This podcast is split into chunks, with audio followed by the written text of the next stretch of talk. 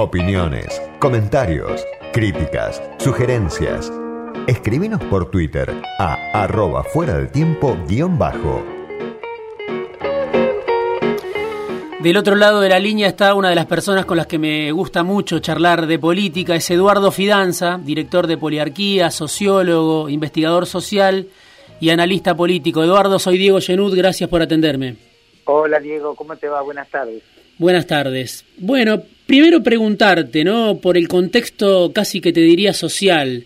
Pandemia, polarización, las discusiones, la crisis económica irresuelta y que, que agrava la pandemia, una especie de loop interminable.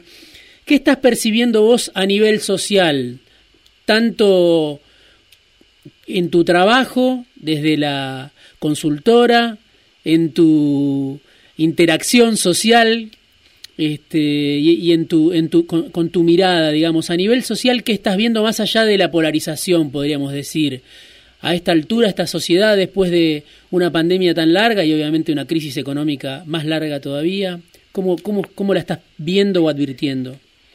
Bueno, me parece bien. Eh, tengo un poco de retorno, Diego. A, ver, a ver si lo pueden mejorar. A ver ahí, a ver ahí. A ver, ahí, ahí. Sí, un poco menos. Bueno. Ahora, ahora estamos bien.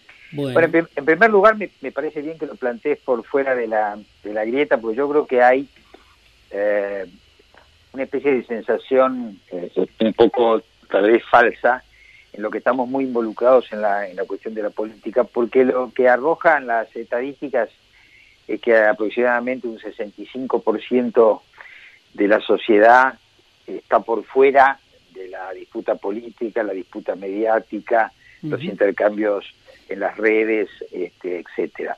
De esa sociedad que está afuera, en primer lugar lo que nosotros estamos viendo es una caída razonable de, las expectativas, o sea, predomina un pesimismo bastante grande. Sí. Eh, las expectativas sociales, para que tengamos una idea, eh, son bajas, pero no son tan negativas como en abril, mayo, junio de 2018, cuando hubo la crisis del Fondo Monetario Internacional. Todavía tenemos eh, expectativas en baja, pero no tan bajas como en aquel momento. Interesante, ¿no? En ese momento vos decís, se, se, percibió una crisis más profunda, una sensación de incertidumbre más profunda y de, inestabilidad más profunda. Sí, en términos de las variables, eh, sí, de eh, cómo la gente evalúa hoy la situación del país, sí, claramente, digamos, en la serie histórica nuestra, que lleva una cantidad de años, es el segundo momento más crítico, pero no mm. el peor. Eso por mm. un lado. Por mm. otro lado, lo que, lo que te puedes imaginar, cansancio, eh, desazón, angustia, y, y te voy a hacer una observación que no surge de las encuestas, sino surge de eh, el testimonio de un médico que no, un médico clínico, no un médico de terapia intensiva, sino un médico que atiende pacientes y que me decía el otro día una cosa bastante plausible. De 40 años hacia arriba lo que se ve es mucha preocupación, mucha mucha conciencia, mucho pesimismo. Me dice este testimonio, de 40 años para abajo, y no te digo de 30 para abajo, otro mundo. Otro mundo como que no está tan conectado con eh, eh, la situación dramática, sobre todo en el caso de la, de la pandemia. Es decir, como que hubiera un fenómeno un poco aparte de la juventud, y ahí mm. hay un, habría, ¿no es cierto?, en esta hipótesis, un quiebre de edades para que la gente de más de 40 años esté mucho más, este, mucho más inquieta, preocupada eh, y angustiada. La otra observación... Y los jóvenes un poco al margen de esa sensación. Sí, mm. exacto. Mm. Por supuesto son hipótesis. La otra observación que también es de un médico, pero este ya un médico de hospital, digamos que está un poco en la primera línea de la batalla, que yo además esta opinión la he visto en otros testimonios. Esta semana, hace dos o tres días, en Infobae hay un testimonio de una médica muy conmovedora. La idea es esta, se no comprendo, dicen estos médicos, cómo en general la sociedad no percibe eh, lo que estamos viviendo nosotros, hospitales para adentro. Entonces ahí hay como dos cosas, ¿no es cierto? Por un lado, los jóvenes más despreocupados. Por otro lado, el conjunto de la sociedad no terminando de tomar conciencia, porque en verdad, y esto no es una crítica a la sociedad, en verdad es muy difícil asimilar lo que ocurre y además asimilarlo al ritmo que ocurre, ¿no es cierto? Y además ahora hay que juntar. Eh, llevamos 14 meses en esta situación. Una vez que la sociedad salió a la calle es muy difícil eh, volverla a traer mm. adentro y aparte, mm. bueno, sabemos que la economía no lo toleraría. De modo que ese es el, el punto en el que estamos. Algo de lo que decís, eh, la semana pasada hablábamos con una jefa de terapia intensiva de un hospital de La Plata, hospital público obviamente, y eso obviamente lo, lo, expresaba con mucha claridad, ¿no? Que la, dificultad, la impotencia, la imposibilidad de, de, transmitir hacia afuera lo que viven en, en, las terapias hoy de todo el país, diría, sobre todo las de Lamba, ¿no? Sí, sí, tal cual. Bueno, esa, esa, es, esa es la situación que también yo percibí, me transmitieron eh, leí, etcétera. Ahora, después hay otra parte que es el, digamos, el mundo de las élites, el mundo de la política, eh, el mundo de la grieta. Eh, a ver, es una esfera importante, pero digamos que el punto de vista sociológico predominan lo que nosotros llamamos las minorías intensas. Sí. Pero digamos, se expresan en las redes. Hay, yo hay una cosa que veo que creo que hay que señalar, hay, eh, digamos, hay que analizar el papel del periodismo, Diego, porque hay mucho periodismo sí. afiliado a la grieta, en lo que yo llamo este periodismo tautológico, es decir, la tautología en lógica es, eh, digamos, un, un, mecanismo, un dispositivo que no agrega información, Y acá mm. hay mucho periodismo que está reproduciendo los argumentos que se enfrentan con el otro lado y si hacemos eh, un paneo en la televisión a esta hora de cualquier día vamos a encontrar dos versiones de país según el canal este, que encendamos, ¿no? Entonces, bueno, ese, ese también es un punto... Este, Ahí te quiero hacer dos preguntas con respecto a eso.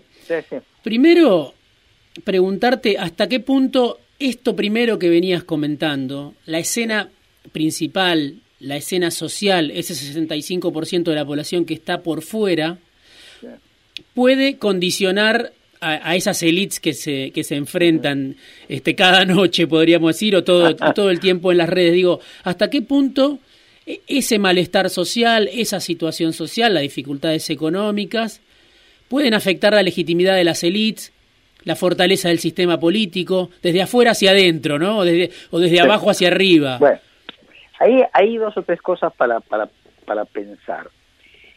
Es clarísimo que no solamente la sociedad argentina, sino la sociedad en el mundo, pero sobre todo la sociedad de países, digamos así, en vía de desarrollo o de, menor riqueza, hay malestar en, en las sociedades. Ahora, siempre con Argentina nos tenemos que preguntar, este, bueno, ¿qué qué singularidad.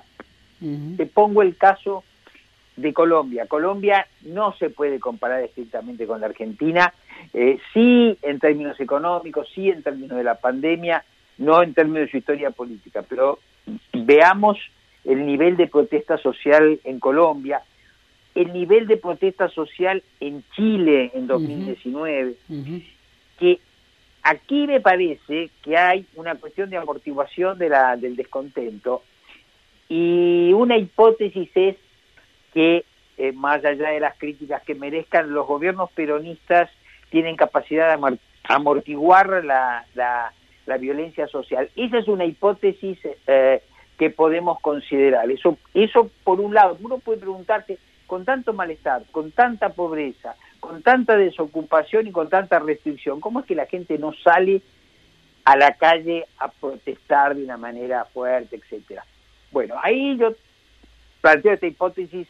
Esa hipótesis, es la que tienen el gobierno algunos sectores. Bueno, sí, yo te diría algo, no lo no lo atribuyo al kirchnerismo, no lo atribuyo al cristianismo, lo atribuyo a la capilaridad social del peronismo, lo atribuyo a la, digamos así, la presencia del sindicalismo, lo atribuyo a una serie de factores que no, tenemos tiempo de analizar, pero digamos, es factible, eso es factible. Ahora, ¿cómo pueden incidir la mayoría, vamos a llamar entre paréntesis, silenciosa? Y bueno, de, en la forma que voten. Y acá viene una observación que viene de las encuestas, viene de los comentarios, viene del sentido común y viene del ranking de evaluación de políticos y políticas.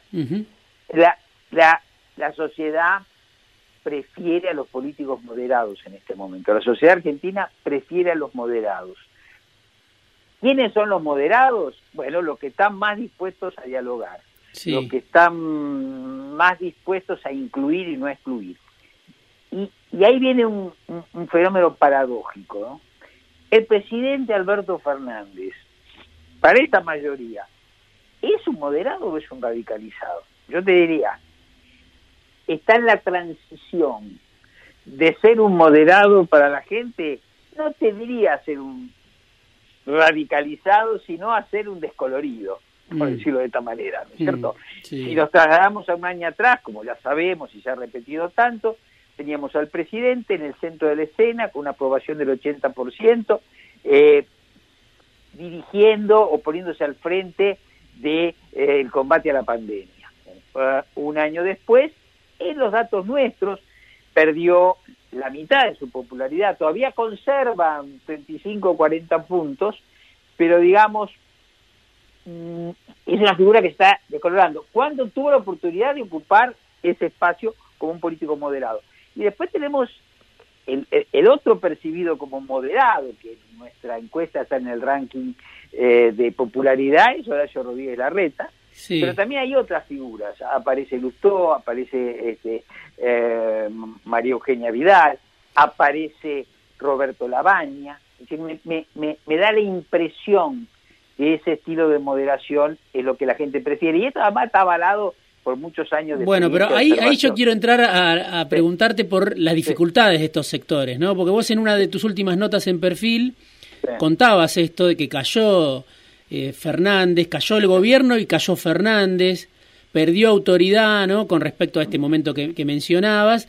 Y decías algo así, cada vez que Fernández dice Cristina tiene razón, pierde popularidad y pierde su plus, le agrego yo, ¿no? En el año electoral, ¿qué le conviene a Fernández? En el año electoral, él, para preservarse en su lugar, ¿le conviene tomar distancia? ¿No le queda otra que estar cerca? ¿Cómo lo ves este año? Yo te voy a decir algo, eh, Diego, y un poco en contra de lo que yo pensaba hace un par de meses. Sí. Preguntarse hoy qué le conviene a Alberto Fernández es suponer que él puede plantear su conveniencia. ¿eh?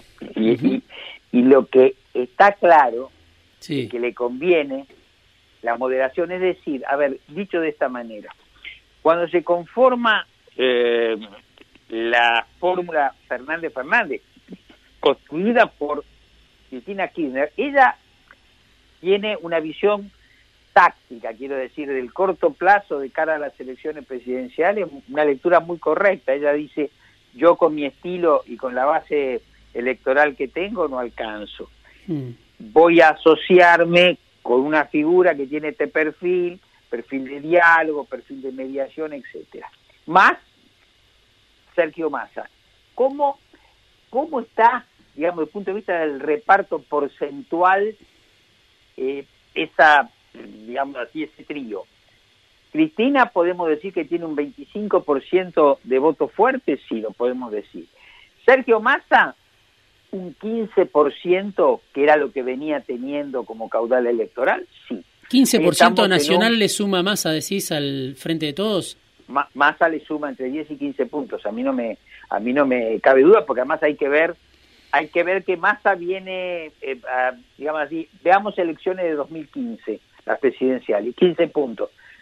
Si no son 15, son 10, son 12 tiene mm. su capital electoral, por eso Tiene, tiene, tiene. Eh, no me queda claro cuánto es, pero si eso da tus mediciones me parece un dato en sí mismo, me parece un dato importante. Es una estimación mm. basada en que él conserva buena parte del caudal que tuvo en 2015, que fue alrededor de 15 puntos. Muy bien.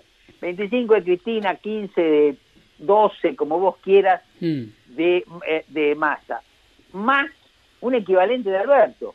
10, 12 puntos le, ponemos a Alberto, que, es, gente que claramente lo votó en 2019 eh, por su moderación y creo que con la creencia de que esa moderación iba a prevalecer sobre la radicalización de Cristina. Ahora bien, si Alberto abandona la moderación y es dominado, como parece, por Cristina Kirchner, entonces la probabilidad es que él pierda su caudal electoral. Y te, y te quiero decir algo, que yo en esa nota que vos mencionás lo dije. Sí.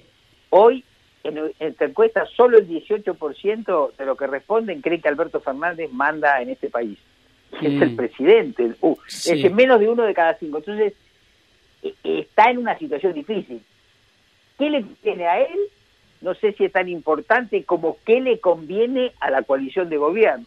Y yo creo que le conviene que él prevalezca con su moderación. ¿Por qué?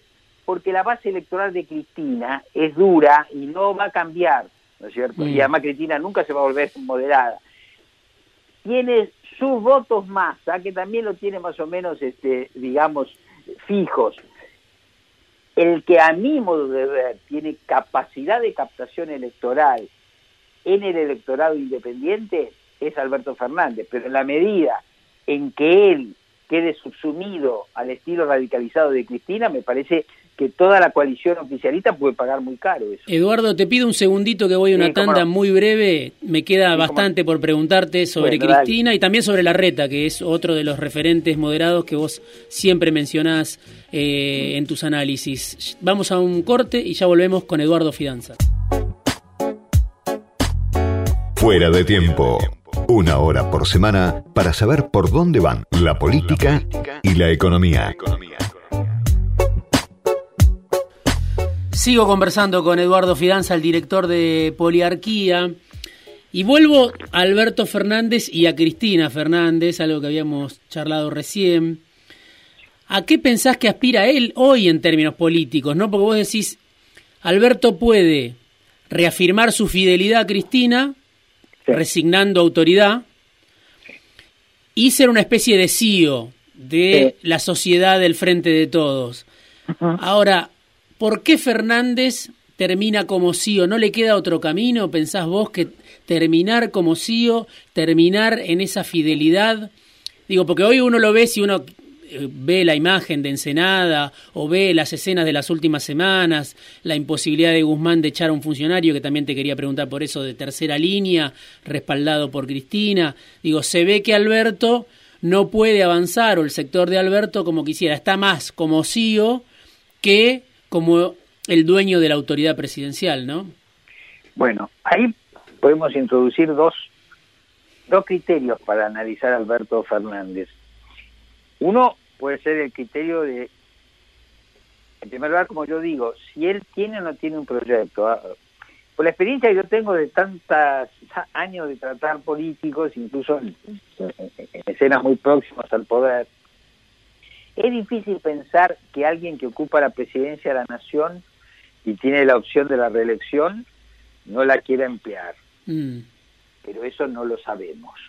Uno puede decir, tal vez tenga la opción de aspirar a la reelección eh, o se conforme, como yo digo, en ser el, CEO el que... Porque hay una anomalía en este frente, ¿no? En el origen de este frente. Claro, exacto. Ahora, hay otro criterio pragmático, que es el siguiente. En el actual contexto, si Alberto Fernández eh, entrara en una crisis eh, de poder con Cristina Kirchner, eh, arriesgaría eventualmente a, una, a un rompimiento de la coalición de gobierno. Ahora pensemos, que hay un incentivo muy fuerte, las dos coaliciones en las últimas elecciones reunieron el 90% de los votos, hay un incentivo muy fuerte para no romper la, coalición, eh, porque el que rompe pierde. Yo suelo decir que estas coaliciones son una máquina de tragar sapos, porque se producen tensiones y sin embargo los actores dicen, bueno, perdí la pulseada, pero no me conviene romper. Mm. Entonces, eso es muy importante. Y te agrego algo.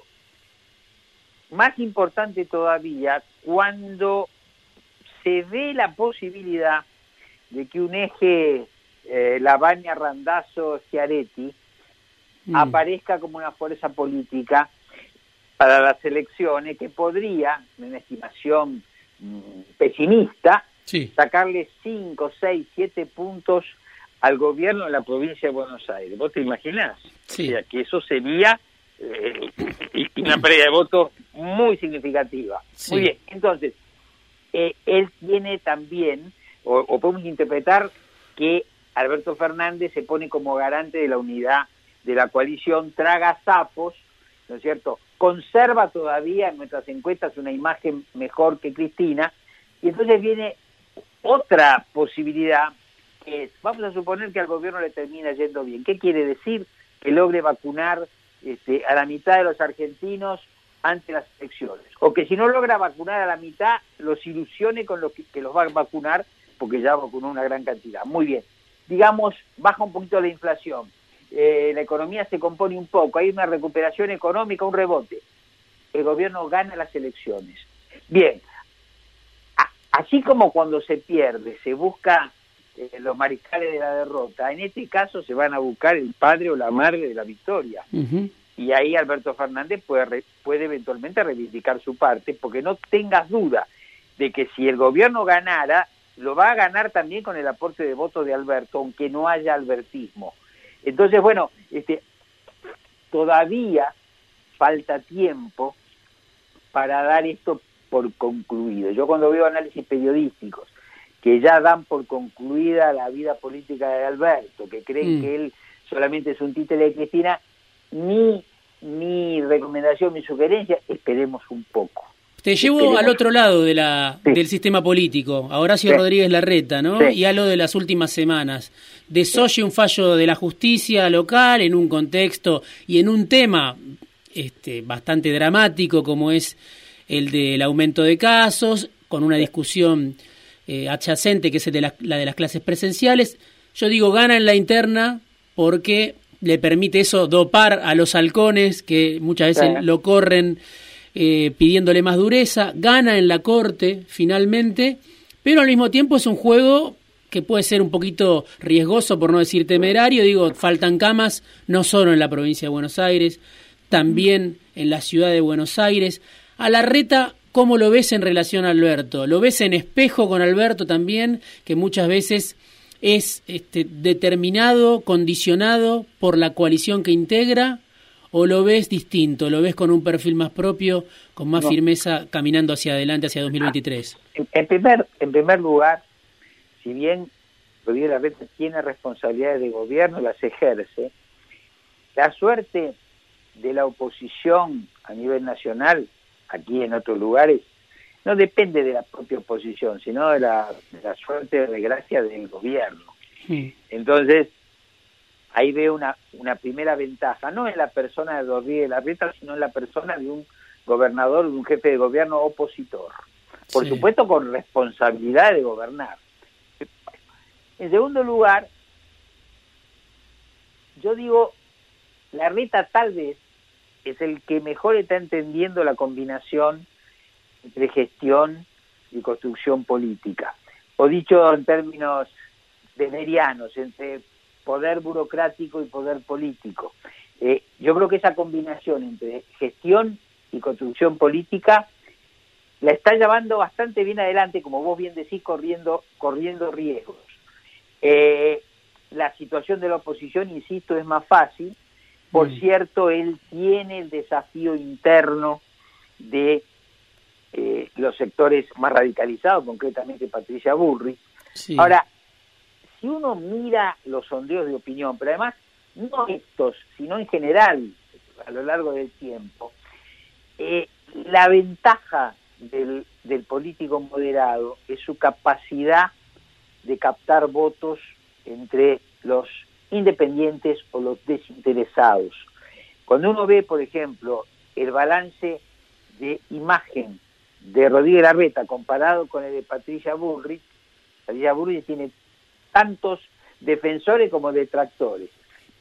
En cambio, Rodríguez Larreta tiene mucho más defensores que detractores. ¿Por qué? Porque tiene más capacidad de llegada a sectores independientes o desinteresados. Entonces, ahí yo veo una ventaja. Ahora, caminando este, en el borde de la montaña. ¿Por qué? Porque, bueno, estamos en una situación que, a ver, tenemos que agregar esto que no le hemos dicho porque ya forma parte, de, lo naturalizamos. El COVID es el fenómeno que yo creo que honestamente, si tenemos honestidad intelectual, nos impide construir escenarios como los construíamos antes. ¿Por qué? Porque los escenarios son hipótesis, las hipótesis son inferencias. ¿De dónde sacan? ¿De dónde sacan las inferencias? De la observación de las regularidades de la conducta. Entonces, puedo sacar inferencias sobre la relación entre política y economía en la Argentina, o puedo sacar inferencias sobre conductas de la sociedad argentina porque las vengo observando a lo largo del tiempo. Ahora, en un factor que hoy es dominante en la vida social, política y económica, sanitaria, por cierto, que es el COVID, no tenemos suficiente rodaje para decir cómo esto va a terminar. Eh, entonces, yo digo, seamos prudentes. Por ejemplo, si recurrimos a los modelos de causalidad que nosotros armamos en poliarquía, este, bueno, usando los datos de las encuestas. Hoy la vacunación aparece como el factor que más correlaciona con la intención de voto mm. y que más favorecería al gobierno si este, efectivamente se lograra una vacunación importante. Ahora, mirá de lo que estamos hablando, Diego, de la, de la relación entre la vacunación y el voto en el contexto de una pandemia.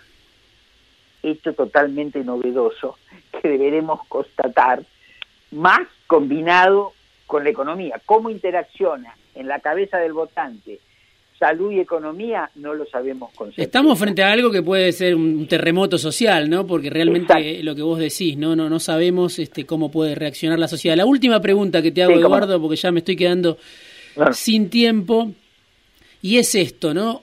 ¿Qué falla crees vos en los que postulan la necesidad de ir al centro? Porque uno lo escucha mucho, hay pocos que digan no hay que ir al centro, ¿no? Este, Así como vos lo planteás y cuestionás a los que promueven la polarización, nadie en la política se define como un extremista. Es difícil que alguien se, se postule como un extremista. Eh, la propia Cristina en su momento, en el 2019, dijo hay que hacer un contrato social, ¿no? Para, para ganar las elecciones, etcétera. Digo, pero ¿qué pasa a la hora de los bifes, podríamos decir? ¿Qué le pasa, qué le falta a la reta o qué le le falta Alberto. Digo, hay una responsabilidad propia en esos liderazgos de centros que no terminan de constituirse, o todo es atribuible a esta polarización, a esta tensión de un lado y del otro que, los precede, ¿no? Yo, yo, te lo diría dos cosas para cerrar. Una es la dinámica de los hechos, que me parece que la polarización es más fuerte que la moderación, si vos querés, y tiene gran resonancia además en los medios, etcétera. De modo que me, parece que este, la emergencia de, la radicalización política, además un fenómeno mundial, hoy arrastra mucho más, en cierto sentido, para decirlo en términos, paga más que la moderación. Ahora, el otro criterio, que es puramente pragmático, que por eso yo cierro así la columna del otro día en perfil, no por una aspiración moral. Yo lo que escribo es, el que mejor interprete la moderación y el diálogo, más facilidad tiene de llegar a la presidencia en 2023 en estas condiciones. ¿Por qué lo digo? Simplemente porque los moderados tienen mayor capacidad de captación de votos. Este, en general, cuando nosotros hablamos en términos de una campaña electoral, ¿no es cierto? Está el, el sector que ya sabes a priori que te va a votar.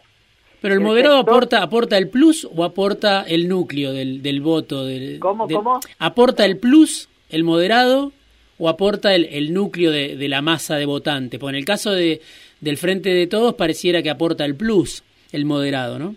Bueno, pero lo que yo te digo es que de cualquier manera el, el moderado siempre aporta el plus.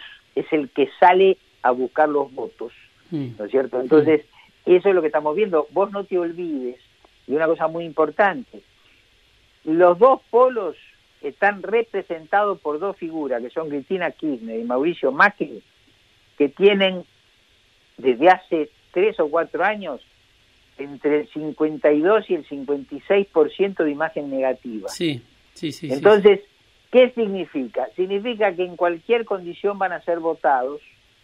por los grupos que lo siguen, pero que con ninguno de esos votos se gana la próxima elección. Entonces, hay que buscar políticos con capacidad de llegada, y esos políticos son los moderados, porque son los que la gente aprecia como menos involucrados en la propia dinámica de la política y eventualmente más preocupados por las cuestiones de la sociedad. Pero digamos, son cuestiones de imágenes, pero te aseguro que la capacidad hoy de captar votos, en el caso este, Rodríguez Larreta, es mucho mayor que en el caso, de, por ejemplo, de Patricia sí, Sirven, Los radicalizados sirven para fidelizar, los moderados sirven para captar. Eduardo, te agradezco muchísimo este rato en fuera de tiempo y la amabilidad de siempre. No, por supuesto, a disposición de ustedes. Un abrazo y gracias. Eh. Eduardo Fidanza, director de Poliarquía, sociólogo, investigador social, analista político, lo puedes leer en perfil cada dos semanas. Está escribiendo Eduardo Fidanza.